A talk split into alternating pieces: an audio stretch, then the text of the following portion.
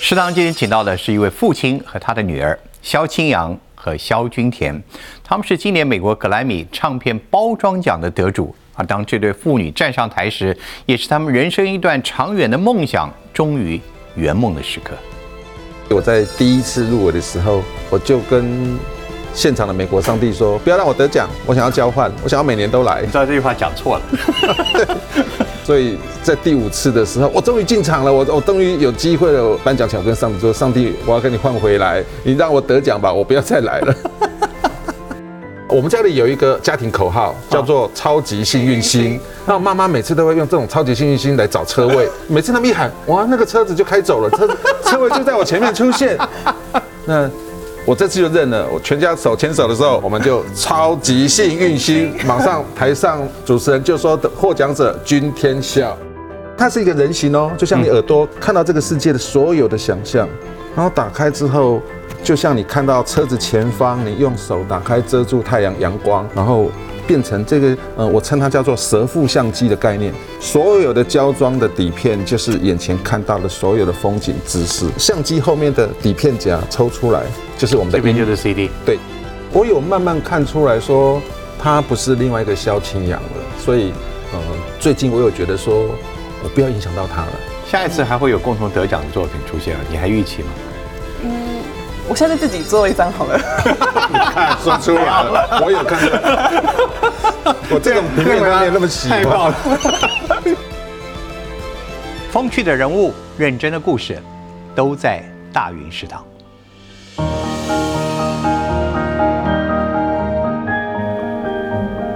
欢迎我们设计界最棒的妇女党。来到里面，肖大侠跟您心目中的最亲爱的女儿甜甜，我尊敬甜甜可以吗？可以。我刚请教了爸爸，爸爸都知道昵称你的啊，君甜啊。是是。恭喜两位啊，在历经了长久的努力之后啊，终于这次一起得到格莱美的唱片包装奖。谢谢恭喜两位。所以，我们今天除了要好好的跟您谈一谈之外，我们也请到了我们一样的福特主厨。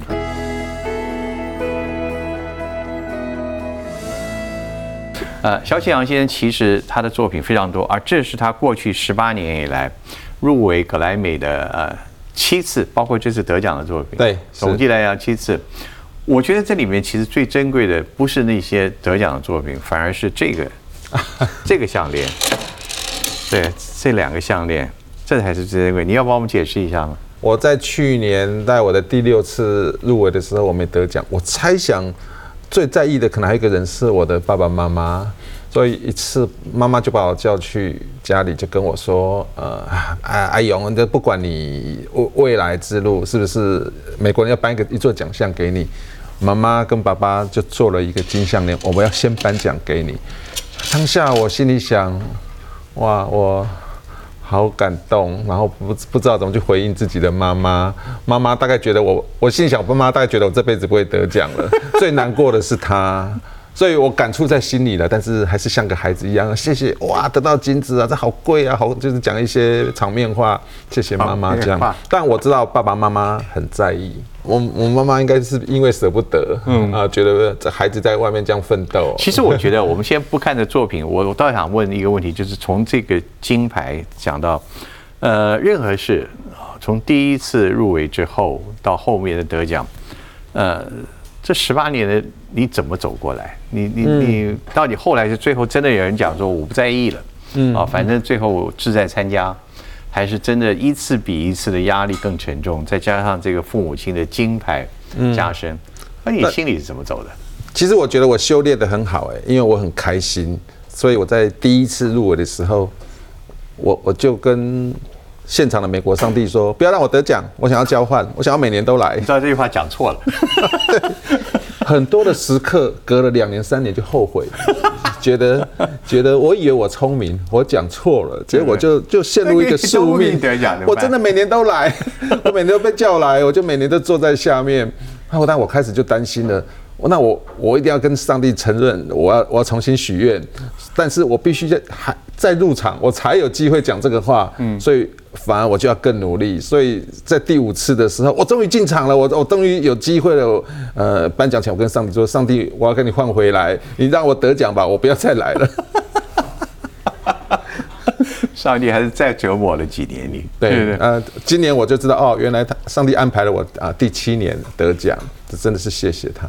所所以呃，这个路程其实越走，心中其实越煎熬，对不对？嗯，我觉得做唱片、做音乐都是好玩、开心，嗯，没有想那么多。但是人生有很多的运气，是不是你来决定？那如果说我的命运是一直会在这里里面，每两年就进场一次，它确实后来变成煎熬。嗯，开始会想多了，就觉得说，那我是一一辈子被朋友呃开玩笑说的无冕王吗？哇，这种这种封号让我其实 这个晚上睡觉起来的时候都觉得不舒适。对，或是我有可能跟上个得奖者一样，他是他是第二十三年才得到吗？对，那你知道的颁奖典礼的现场就是大家上上下下，一人得奖，四人难过。对，那大家鼓励自己说啊，没关系，难过一天就好，有有得奖是开心一天就好。所有这些没有没有没办法定义的那种内心，在在心里就反反复复。但我觉得十八年太多年了啦，太多年了。对，差不多我我也不是这样这样那么勇于善战的人啊，就赶快让我得一得，赶快下台。就肖大侠的十八年感想就是别跟上帝乱讲话啊。对，上帝也是听到了，你可要付出很多的。上帝都在听，而且都接受我们的许愿。还好他第二次许了女儿，这样子不能再来了，不能让我继续做下去。那我问一下甜甜，你这次呃算，那那算是第六次跟着爸爸参加？对，后面都有参加，对不对？对。你这次去之前，在台下知道前一晚或当天的情况，你心中有任何任何的感觉？爸爸这次会得吗？我其实他做每张作品，我都是。百分之百的支持，然后百分之百的对他非常有信心。我觉得一个艺术家或者设计师，你要对你自己的作品，你要认为你自己做的最好的，因为你就是产出他的人。如果你没有自信的话，谁会给你自信？所以我其实，在台下的每一次，都是百分之百认为，哦，就是爸爸会得奖。但是看到最后结果不是爸爸，你的 你的感觉？在台下拍了五次的手，嗯，恭喜别人这样子。但是你每一次不会说，我感觉有点白来，或者是感觉之前我要觉得爸爸这次他会，你反而是觉得就是去去去参加在里面，就是已经是很快乐的事。对，因为从小像七岁。从国小到现在，一开始不会觉得它是一个竞赛，我会觉得啊，我是跟爸爸一起去格兰美奖去看表演，去看一堆明星离我好近。然后直到后面几届我比较长大后，才发现哦，原来是一个爸爸很看重的一个竞赛，他也会有失落，就是念念念到他名字的时候，我就会变成想要讲一些开心的话来鼓励他，说哦，这个没关系。就像我有跟大家说，我觉得格莱美奖不算什么，我们去外面我们不要看了，我们就直接走出去了。格莱美没什么了不起，我们不要再来了。对，就是我喜欢讲这些比较好玩的话，来鼓励大家不要那么紧张，因为他前一晚都会感觉都睡不着。一定的啊。对。啊。对，爸爸那时候在得奖的台下，他手有没有握着谁的手？没有。啊，我们那个时候有在台下集气，然后爸爸坐着，但是我们就是这样做，然后他坐离走道很近，然后我们就好像是这样，然后这边对对对对，就是这样握，然后是全家，员工都是团队，然后家就集气，到时候一念出来不是他名字，你就赶快拿掉。哦，前面几届确实，前面几届就是这样。但我们今年有，我们今年有改良，改改良什么？就说今年机器，我在前一晚太多紧张，太多想法。那我们家里有一个有一个呃家庭口号，叫做“超级幸运星”。那妈妈每次都会用这种“超级幸运星”来找车位。那以前我是不相信的，我都负责开车。每次他们一喊，哇，那个车子就开走了，车子车位就在我前面出现。一开始我想说，啊，你们运气好。但是呢，屡试不爽。他每次这么做，每次车位就出现了。到昨天都是这样。那。我这次就认了，我全家手牵手的时候，我就说我们要喊家庭口号，连工作室全体，我们就超级幸运星，马上台上主持人就说获奖者君天笑。And the Grammy goes to and Jin for beginners beginning.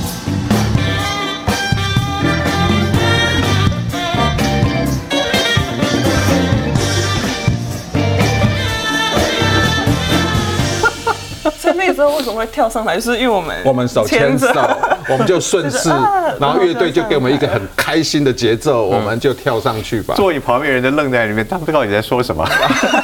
没有，我觉得还蛮好玩的是，他们我们跳到前面的时候，他们就站起来一起这样跳。但但哥，你要知道，现场颁奖前每一队都在集气，是不是？大家就像哦每一队每一队都在集气对。我现在知道那些停车位被你抢走了，现在知道为什么了啊！他们被突然哎，谁在讲的超级幸运星？对乐于分享乐于分享哈。佳姐，不管怎么样，这次是第一次爸爸跟你一起来入围，嗯，对，这是不是也是一个重要因素？他以前怎么没想到这一点？嗯因为还没长大啊，没办法。借口。那他也他也设计也还未学成呢。对对对，他现在正值就是完成学业的的年纪。其实这是更美的一个故事。爸爸不仅在呃等待了多年，跟家人一起，而且这次带上了女儿一起哦，最亲爱的女儿一起上台领奖，而且也证明这个更美的故事就是，最后是一你们一起来完成这个事情，缺一不可。爸爸过去的六年六次，因为都只有一个人，上帝觉得不公平，我要再等一个人加入才能给他。你觉得有没有这因素？这次你的加入，让爸爸的这次的入围跟得奖走的路跟以往不太一样。我觉得蛮神奇的是，从得奖，还有甚至是这张专辑，这张专辑是淡蓝古道，然后是讲爸爸的爸爸的祖先，嗯，淡蓝古道，，对，它其实也是一个传承的概念。然后一直到爸爸和我一起合作，然后传承，我觉得就是冥冥之中有有一个注定，嗯，讲起来的很多事都很神奇啊、就是很神奇。似乎都是非要等到此刻，此时此刻。淡蓝古道三部曲就是我拿的这个这个作品，我刚刚还特别很很愚蠢的问一下我们肖大师，我说这是独一无二吗？他说这是可以量产的作品。对对对对，所以然还是你自己来解释吧。这这这个，我觉得它已经远超过只是个 cover，它是一个收藏品了，已经是对啊。不过呃，我在前面呃以之前的作品有大会的一些呃专业跟我说，啊但也是安慰的话说，呃大侠你的作品可能太艺术了。但是也有粉丝跟我说，我就是喜欢这么艺术，这样来鼓励我。嗯，所以在去年的时候，我就想说，反正呃每一年提出作品，他们也被欣赏。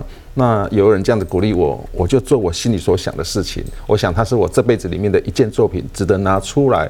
那当时完全是影片这这件事情，但我的私心就我想把它变成把音乐可以留下来。嗯，所以在呃在在前年我就内心有个想法，呃案子结束了，可是我没有把它变成一个专辑，它就变成收存的档案。非常的可惜，所以我突然有个想法，我想要变把它变成唱片这件事情。嗯，那去年跟甜甜在呃在亚利桑那沙漠旅行的时候，他跟我说，爸爸那个古道朝圣之路也不是只有那条路，我们在沙漠中开了两个礼拜，也是那一条路，所以我们就开始在一个开阔的沙漠当中，就各说各话，然后就像甜甜她讲了很多这些新时代的想法，我觉得也是一个很酷的欣赏，何不加总在一起？所以从去年的呃没有得奖，你们自己在美国再一次的旅行，是。然后产生这个构想，对，这构想的从爸爸已经已经拍摄了一段时间的影片的延伸的一个音乐，然后出来做这个这个 cover。是 OK，打开一下，这怎么打开？啊，那它是一个人形哦，就像你耳朵看到这个世界，在沙漠当中，在古道上看到的，看到这个世界的所有的想象，所有的想象，然后打开之后，就像你看到车子前方，你用手打开遮住太阳阳光，或是沿路旅行所有的家种的思考、文化、历史现场，然后。变成这个，呃，我称它叫做蛇腹相机的概念。它像我们摄摄一层一层的。对，摄影师呃，他用的那个传统的相机，对然后呃在拍摄，然后所有的胶装的底片就是眼前看到的所有的风景姿势，嗯，然后在背后，它就是相机后面的底片夹抽出来，就是我们的，这边就是 CD。对，就是音档我。刚刚还想到底放哪里，那个实体要放哪里？但我有用有用有些暗示，所以这边有个耳朵的洞，有个耳朵的音浪的概念，嗯，去表达在古道里面，在一条路上面听到的声音，全部收藏收藏在 CD 哇，CD 当中。然后特别要提示，就是说这件作品的这个蛇腹相机的侧面，就是甜甜给我一个很大的贡献的想法，它就有个错视，你从这个角度看到是一个意象，那从这个角度看到又是另外一个意象。嗯哼，对，那左左右右，它自己会有变化的。对啊对，OK，那就这个就是把那种所谓的错视视觉科技，把它变成纸面的印刷的的设计，然后呃，呃，所有的每一次的产品里面的装帧，它都不会重复，所以你拿到的产品的这些，因为它的顺序不一样，看到它都不会一样。我们这边有作品，像爸爸这是从过去呃历次入围的作品，跟这次一个很大的差别是，你这次是一个立体的造型。是是，OK，甜甜小时候，你就是一个喜欢做劳作的一个人。对你小时候也做很多立体的卡片，对不对？对然后我看到报道说，呃，爸爸要每天送他的生日礼物就是卡片，他不要你去买什么真正的礼物。嗯，所以立体跟过去都是这几个平面的比较起来，这是一个跟以往设计很大不一样的地方。啊，这个构想应该就是就是你你的 signature 了，对不对？它很像是又重新做了一张卡片，然后对对对我们两个一起做。所以这个原来设计如果没有你加入的话，应该可能还是跟我现在在桌上摆的过去作品一样精美有余，但是基本上大家都是属于平面思维的，所以这一点没有女儿加入，你突破不了。所以我也很惊讶这个化学变化就变成这样。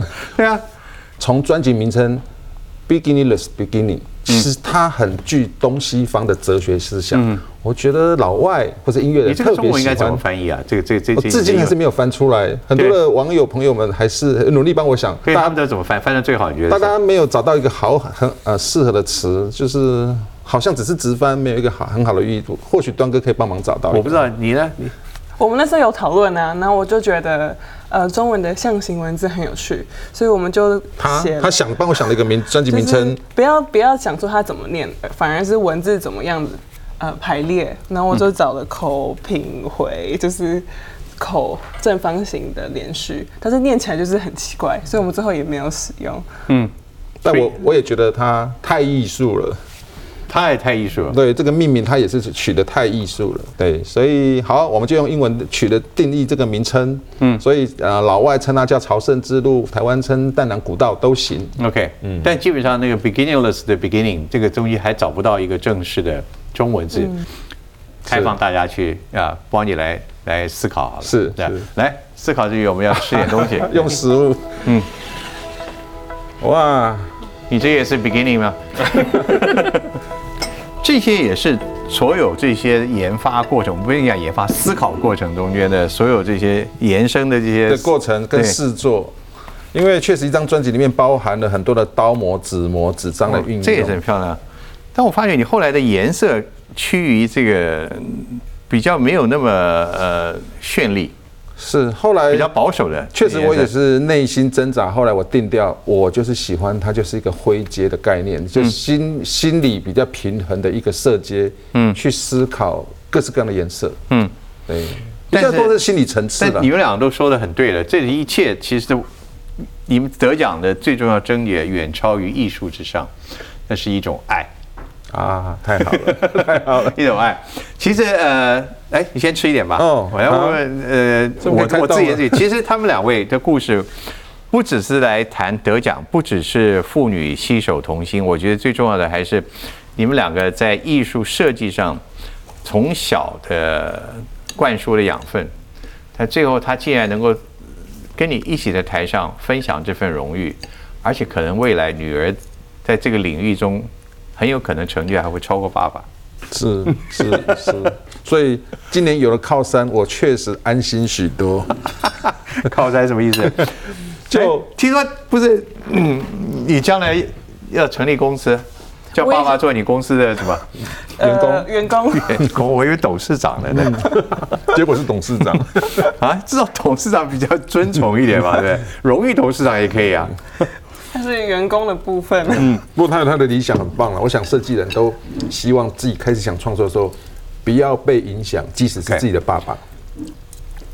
甜甜，这是你呃算是幼年的作品吗？还是嗯、对，都是小学作品，小学到国中。这个呈现的是什么？呃，我看一下。哦，我妈妈很喜欢猫头鹰，然后她很喜欢长颈鹿，然后我爸爸喜欢长颈鹿。妈妈，这啊个这个是给妈妈的。哦。对，然后他喜欢长颈鹿跟猫头鹰，所以那时候我就做了这个，然后那时候我就觉得立体的花很有趣。嗯，那这个下面也是。呃，这张哦，这张是给爸爸的，嗯。生日礼物，你看他做这种生日礼物给我，对。哇，老钱，这我我不敢再拿去，我怕断掉的。对，那时候，哦，我其实我小时候就工作室，因为在设计公司长大，所以我们家附近呃工作室就很多不要的打样草稿纸啊，所以这些纸都是从随手那边拿来的厚纸板。这有个主题吗？嗯，没有，我那时候应该是在玩结构，我记得。看起来也是个，所以立体的概念对你，你小时候你就喜欢，为什么你对立体那么着迷？嗯，哦，对啊，小时候我也会用纸卷，然后就延伸做那种望远镜，虽然也不是有真的有镜片的，但是我就觉得比起平面的这个还蛮很吸引我。然后那个时候爸爸也发现我开始做立体卡片，他就会买一些参考书，就是艺术设计书来给我看。然后我就透过他们的剪裁发现，哦，原来也有这种变化。然后就是因为他是爸爸辅助我的兴趣。然后让我自己去研究。嗯，究竟是谁的功劳大？是你自己的兴趣，还是还是父母亲？嗯，他自己的兴趣。然后我让他回答吧，对，因为我发现他说躲在文具店不出来。他有推我一把，就是知道让我知道说，哦，做兴趣这个事也是被鼓励的。嗯，对。可是对啊，我很喜欢混文具店。我我房间有两个，我都叫宝贝柜，里面都放了各式各样收集的文具用品跟色纸啊、云彩纸。不同材质的，然后我都可以把它珍藏在里面。嗯，然后那时候我就发现我对这个很有兴趣，再加上爸爸在做的，我会跟他一起去很多不同的活动，嗯，音乐剧、演唱会或是演讲、看展什么，我发现我自己也很乐在其中。所以到长大稍微长大一点，我才会选择走艺术这条路，也是因为。啊！我决定我也想跟爸爸走同样的方向。嗯，跟基本上你你你怎么？比如说你是小时候看他喜欢在停留在文具店，停留在什么地方？你你怎么注意到的这个现象？因为其实我觉得我们在带带孩子的这个人生过程当中，我三个小孩，那我其实家里资源有限，有限的资源我都觉得说是因为爸爸做演唱会，所以进出演唱会。爸爸啊，我是因为要进出印刷厂，所以带他跟我一起去看相机。那看相机的时候，我跟他们说，旁边很多纸哦，拆下来的废纸哦。但我也在观摩孩子有没有兴趣，有没有喜欢。但我有发现，这些废纸，这些拆下来的纸，甜甜他很需要。然后你需要三个孩子都在那边看纸啊？对，因为其实妈妈会教，妈妈会教育，这是家里的工作，我们陪爸爸去。我们的我们家庭其实家庭感很好，我们同任何场合同进同出，即使像爸爸的工作。对，那确实这些纸张，甜甜他就。陪着我在后面就拼命拼命找回家，他就拼命做拼命做，所以我小时候的笔记本都是从那边我自己顶起来的。嗯，对，我的笔记本都是从那些纸，然后我自己选我想的颜色，然后做成一本一本一本的。所以你就发觉他对这个呃组合有很高度的兴趣。对，然后发现他也在旁边这样子，如果当成练习，他也练习十多年。拼命的做折纸的的的练习跟研究，嗯，那到后来我都觉得惨啊，他怎么可以做到这样子的结构了？他已经可以专业了，嗯，所以我我觉得不行了，我不能只是待在身边，感觉女儿已经跟我表达她要走向跟我同样的路，啊，那这时候想法说法就不一样，那就要专业了，就要聘请专业老师教她画油画，要要把国画要把它练好，所以这些术科专业的部分，在从从国中高中开始，他就开始锻炼，开始啊。所以你你是有心的，在这一套，在这个领域我懂，所以我知道说要有好的老师。但我在很小的时候，我喜欢音乐，我也好希望有人可以告诉我音乐的包装怎么做。可是没有，我们只能去唱片行揣摩那些国外的唱片，看他们欣赏他们音乐怎么会这样的包装的揣摩。但是不一样的，他们有爸爸在旁边，所以我想告诉他，急着想告诉他们。所以每一张唱片的当时的设计理念、创意，我都会。故意的解释给他们听，其实我有这方面，我有故意，好像在教育他们，你在启发他们。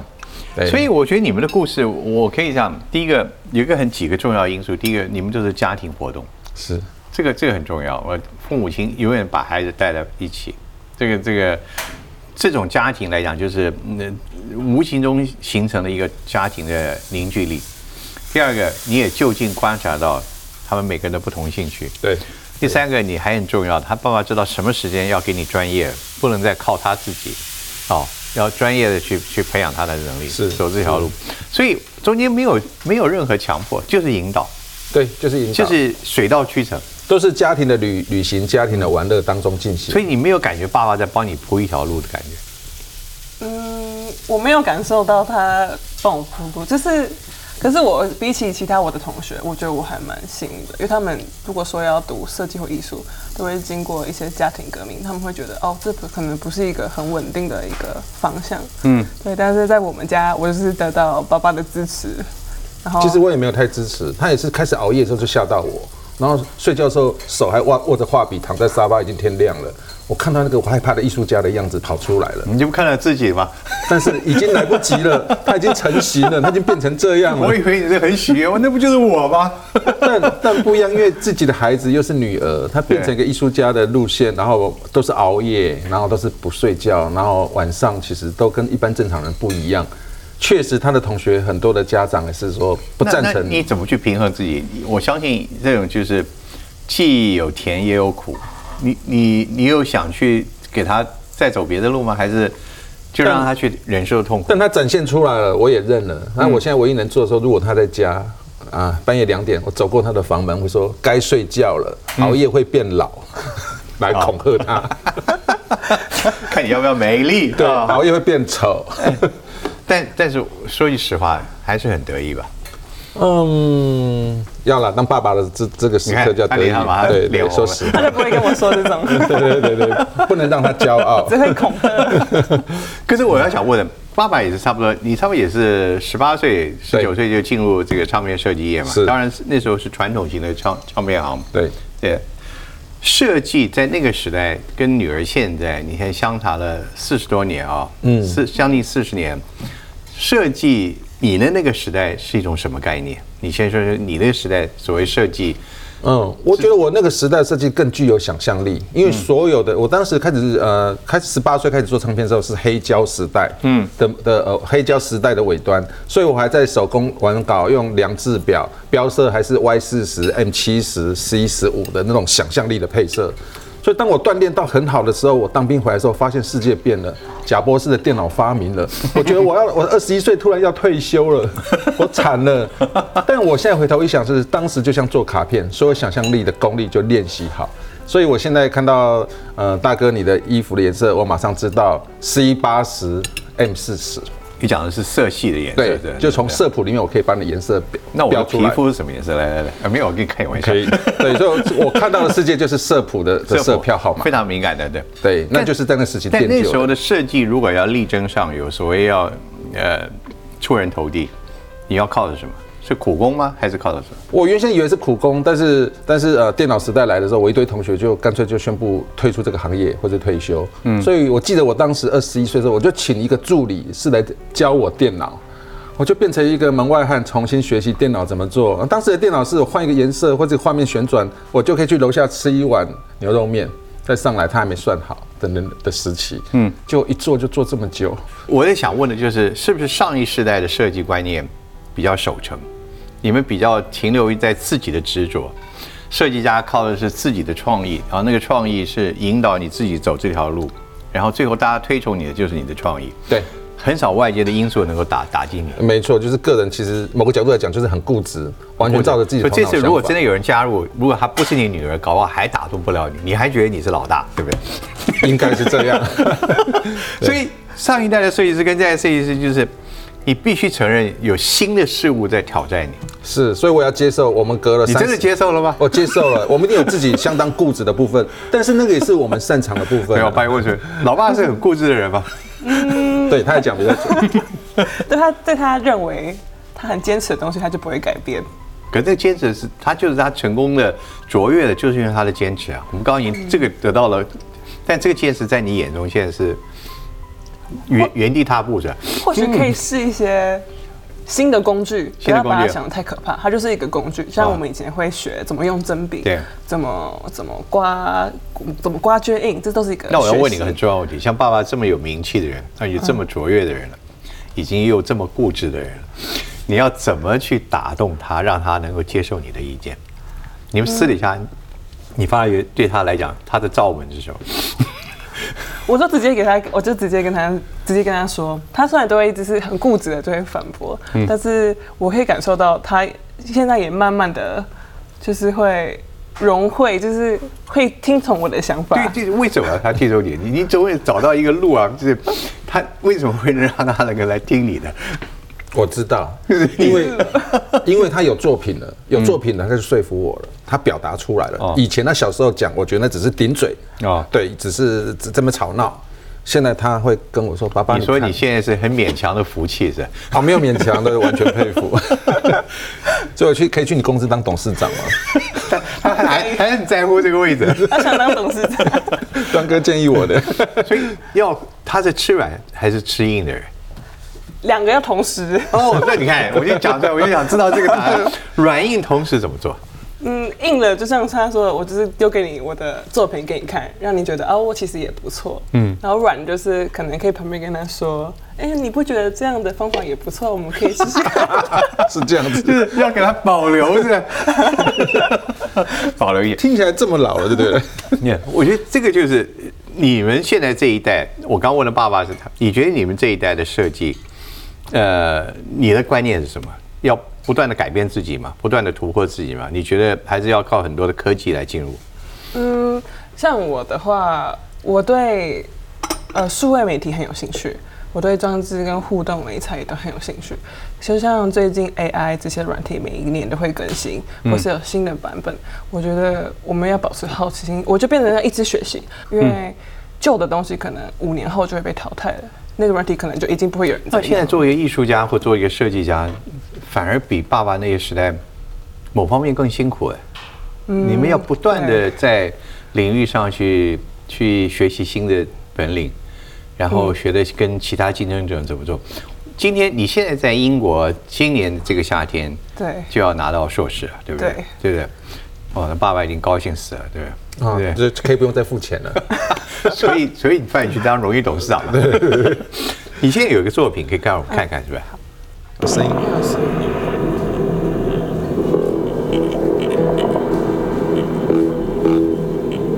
这是一个是影像作品，还是个音乐作品？哦，这是影像结合声音，嗯，所以我们整我整个概念是在讲时间和空间，其实是为了七月我在伦敦有一场表演，然后我觉得用整个都是很抽象的，中间是三 D 建模算图，然后我有点像是一个探索者进入这个空间来探索这个三 D 的维度，然后两边是比较偏平面的抽象的，然后就会在一个一个大的荧幕上呈现对，出来的。我的我们我的概念是会有三架投影机，所以现在会有直立的三个画面，所以到时候会有三面墙，然后投影出来，然后搭配我的声音这样。所以我们过去谈的这些画布啦什么这些，早已经不是这个基本元素了。现在谈我们谈的是荧幕、光影、声音。对，投影机很有趣，是它可以投影在各式各样的媒介上。我可以用数位东西直接倒在上面，它可以直接投投影在盘子上。然后现在也有一种叫做呃，你可以根据它的形状，然后改变你投影机的哦，呃，就是不会有那个边框，对，所以我那时候就觉得，所以为什么会觉得数位的美彩很有趣，就是它有很多可能性我可以运用。那你爸爸以前走的这个设计的路，跟你未来你所想象自己未来二十年、三十年走的路，是完全不一样的。对，我觉得我们两个会是有两个很不同的方向。所以这是两个最后一次的合作，不会吧？这是我们第一次，能，真的，我感觉得到，他不是这一路的，他跟不上了。完全是一条线不一样的东西。对因为可是我觉得爸爸的作品很会说故事，嗯，我就是一个好的作品必须要有的东西。他的作品不是设计，我觉得他也有艺术家的心。我全全部里面我很喜欢故事岛那张，他他形容台湾是一个故事的岛屿，然后每一张装帧每一页都是在形容一个事件，然后一个故事。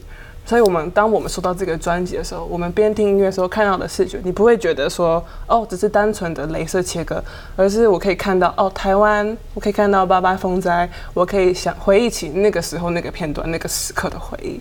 然后，如果是当事者，就会很感动，就原来有人记录下这个时刻。